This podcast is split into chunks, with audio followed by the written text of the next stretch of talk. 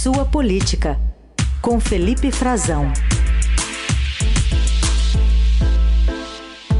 Estava vendo umas imagens do pessoal comemorando a chuva aí, Frazão. Bom dia.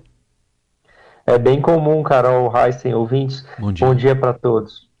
Muito comum, Carol, nessa época do ano, sim, a gente comemorar, porque estava mais de 130 dias, né, sem nenhuma gotinha de chuva, mas a chuva que caiu aqui foi bastante esparsa, uma chuva leve, uma garoa que vocês estão acostumados aí em São Paulo, seca antes de cair no chão. A gente nem chega nem a ver direito a gota de chuva.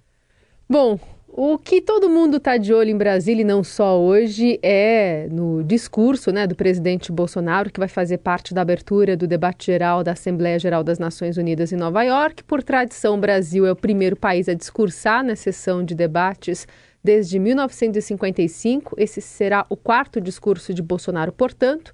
Em 2020, o evento foi virtual em razão da pandemia e o presidente enviou um vídeo gravado. Nas ocasiões anteriores, os discursos foram marcados pela defesa da soberania brasileira na Amazônia e por desinformação sobre Covid. O que, que, se espera depois dessa passagem meio também conturbada por Londres, Frazão? Carol, esse pode ser, primeiro, só para a gente deixar registrado que esse pode ser Bolsonaro chegar hoje, depois das notícias de ontem à noite, numa pesquisa do IPEC que saiu, chega hoje com uma, talvez uma sensação de que esse pode ser o último discurso dele na ONU, pelo menos nesse primeiro mandato, com certeza será. Mas os indicativos eleitorais são de que ele pode estar, de fato, se despedindo dessa arena internacional. E o presidente, como você lembrou, fez discursos nas últimas passagens dele, sempre muito contestados, sempre com recados ao público interno, voltado para sua política doméstica também. Ele nunca deixou de fazer campanha e não vai, não vai ser diferente agora, justamente que ele está em campanha eleitoral. Essa é a expectativa, inclusive, de quem o ajudou a preparar o próprio discurso. E quem o ajudou a preparar, além dos ministros do governo, que estão no governo, da ala política, o Ciro Nogueira, o ministro Fábio Faria, o ministro Paulo Guedes da Economia, que vai ter um foco especial nesse discurso, também foi preparado, é claro, pelo Itamaraty, pelo ministro Carlos França, que levou as sugestões do Itamaraty, e o próprio Itamaraty já entende que é impossível separar nesse momento, e, e, e diz inclusive que vários presidentes chegam lá, em geral, em algum ano, do seu mandato nessa situação como presidente, chefe de Estado, chefe de governo e candidato, muitas vezes candidato à reeleição, e que não dá para dissociar isso.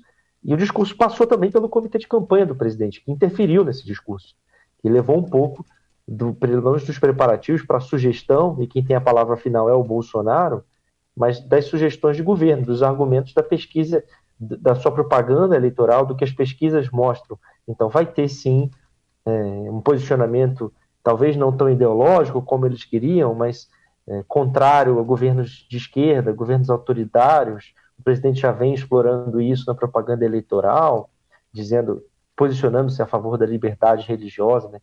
Na verdade, esse seria o termo mais diplomático para um discurso da ONU. Na propaganda eleitoral, ele bate forte no adversário Lula, dizendo que ele vai perseguir católicos no Brasil, como o seu aliado internacional, Daniel Ortega, faz na Nicarágua, só para a gente ter um exemplo.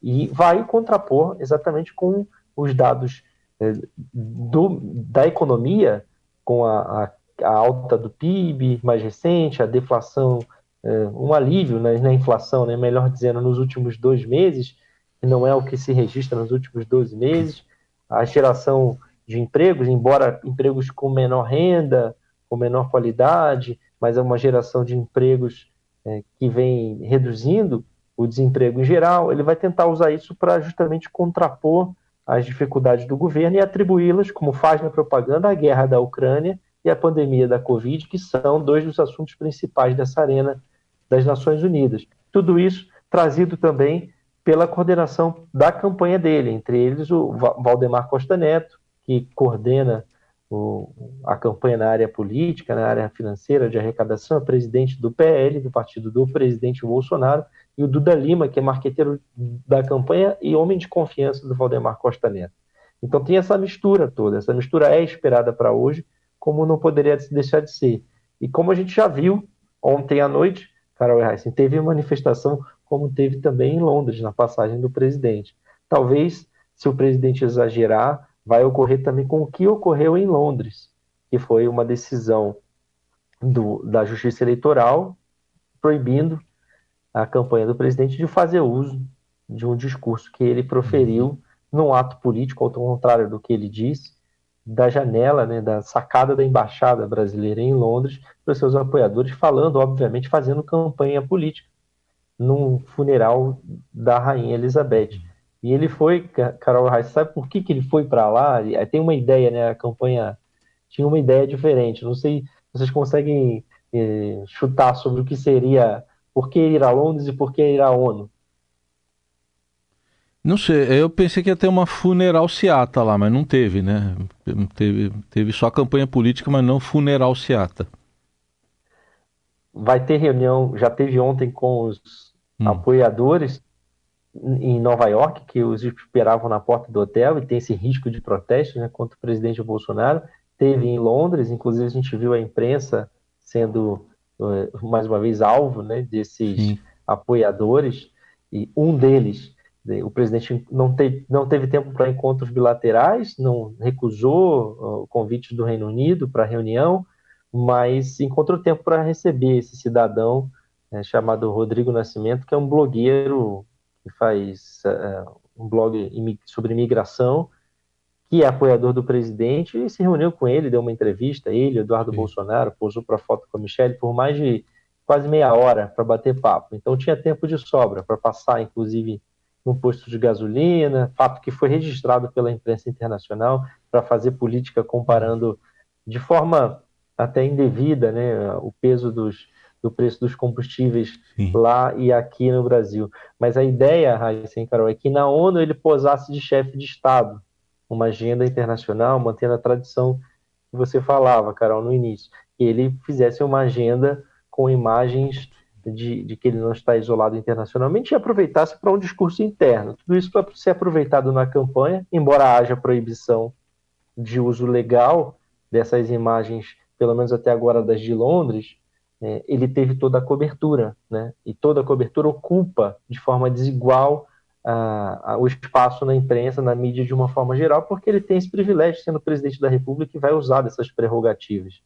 Ele tem dupla função hoje. Então tem mais espaço que os adversários, os uhum. concorrentes na imprensa. Então tinha essa função para Nova York.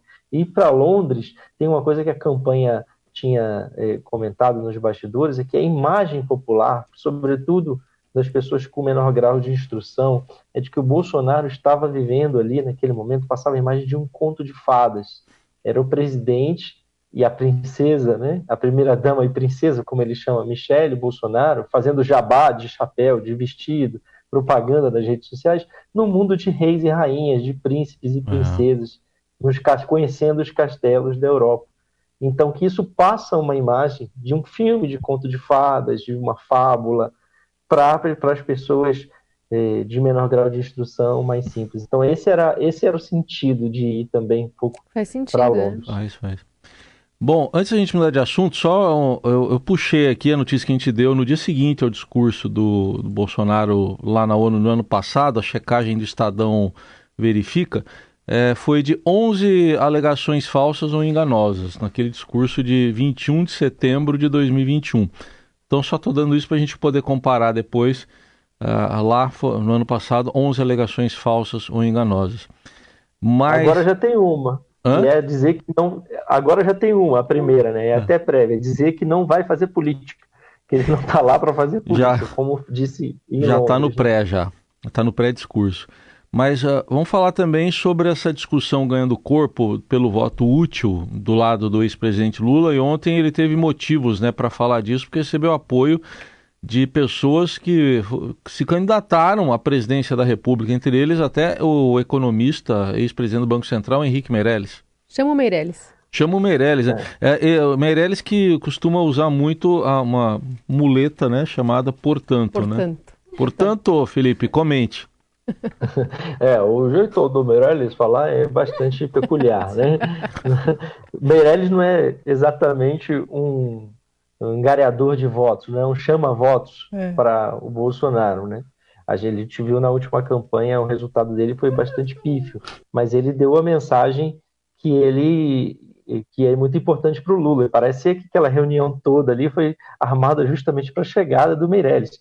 O, Bolsonaro, o, o Lula já tinha armado uma reunião entre com a Marina isoladamente e já tinha a gente comentou aqui daquela foto, né, com a Marina e o Alckmin, dois ex-presidenciáveis. Então eles acabaram uh, armando uma bancada com oito ex-presidenciáveis. É, inclusive, o, o, de maior peso ali era o Meirelles justamente pelo efeito que se esperava, né? Por, e por Meirelles, Alckmin, Marina estarem mais num campo mais à direita do Lula nas últimas disputas eleitorais. Era isso que interessava. Acabaram não levando a ex-presidente Dilma Rousseff, mas teve outras ausências interessantes da gente pensar.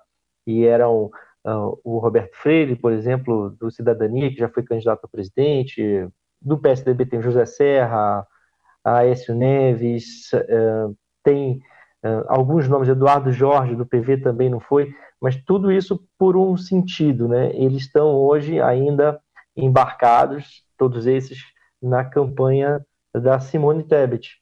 E é justamente um dos alvos do presidente Lula agora nessa reta final. O Meirelles deu o recado que interessava, falou, inclusive, como é, ministeriável. Não teve convite, não é ainda uma, pelo que a gente sabe, uma participação no governo anunciada, mas muita gente criou essa expectativa, esse, essa, esse bastidor circulou no mercado financeiro e foi atribuído por, por agentes do mercado a, a esse discurso do Meirelles dizendo que a injeção eleitoreira de recursos vai criar um problema, mas que ele sabe o que funciona, ele sabe como que tem jeito, que ele sabe consertar. Então ele deu alguns recados, quase que se colocando disponível para trabalhar num governo Lula, em algum cargo relevante. Mas houve Deixou um, imediatamente. Lá, né? Deixou o currículo. Deixou, deixou. Então e, a, e, é claro, ele já... Pode ser chamado.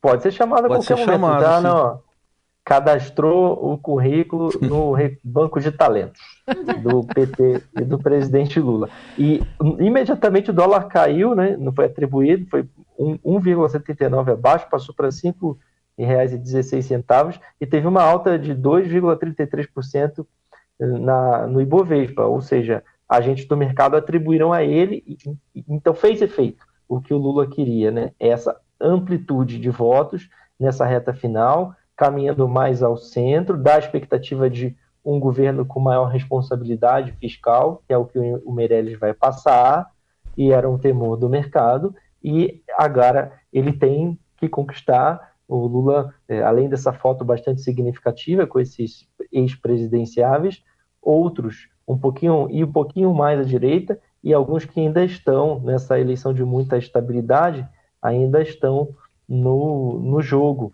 que são o Ciro e a Simone Tebet. E para a gente, o IPEC de ontem traz que 80% dos eleitores já estão com o seu voto definido, muito convictos, mas essa especulação sobre o voto útil, que já caiu sobre a campanha do Ciro, ele está com muita, um pouquinho de raiva, assim, né, para a gente dizer, está com uma faca nos dentes contra o PT, contra o Lula, o Ciro, por causa desse voto útil que ele começa a perder apoiadores importantes, né? inclusive é, influenciadores é, nas redes sociais, artistas que estão declarando voto no Lula, como o Tico Santa Cruz, o cantor da banda Detonautas, por exemplo, que agita as redes sociais para o Ciro, faz campanha muito ativamente. Agora, 53%, estou pegando a colinha aqui, dos eleitores do Ciro ainda dizem que podem mudar de candidato e 60% dos eleitores da Simone Tebet ainda dizem também que podem mudar de candidato. Então essa convicção, ela não existe da mesma forma que os eleitores do Lula e do Bolsonaro, então que estão quase no ponto de 90% decididos a votar nele. 84% dos eleitores do Bolsonaro dizem que estão convictos e decididos, não mudam mais de voto, e 87% dos eleitores do Lula. Então, aí é que mora o jogo da disputa pelo voto útil. Sim. Bom, vamos seguir acompanhando também com essa análise aí de bastidores trazida aqui pelo Felipe Frazão, que volta a conversar conosco na quinta-feira. Frazão, obrigada, viu? Até lá. Até, Raíssa Carol. Um abraço. Boa semana a todos.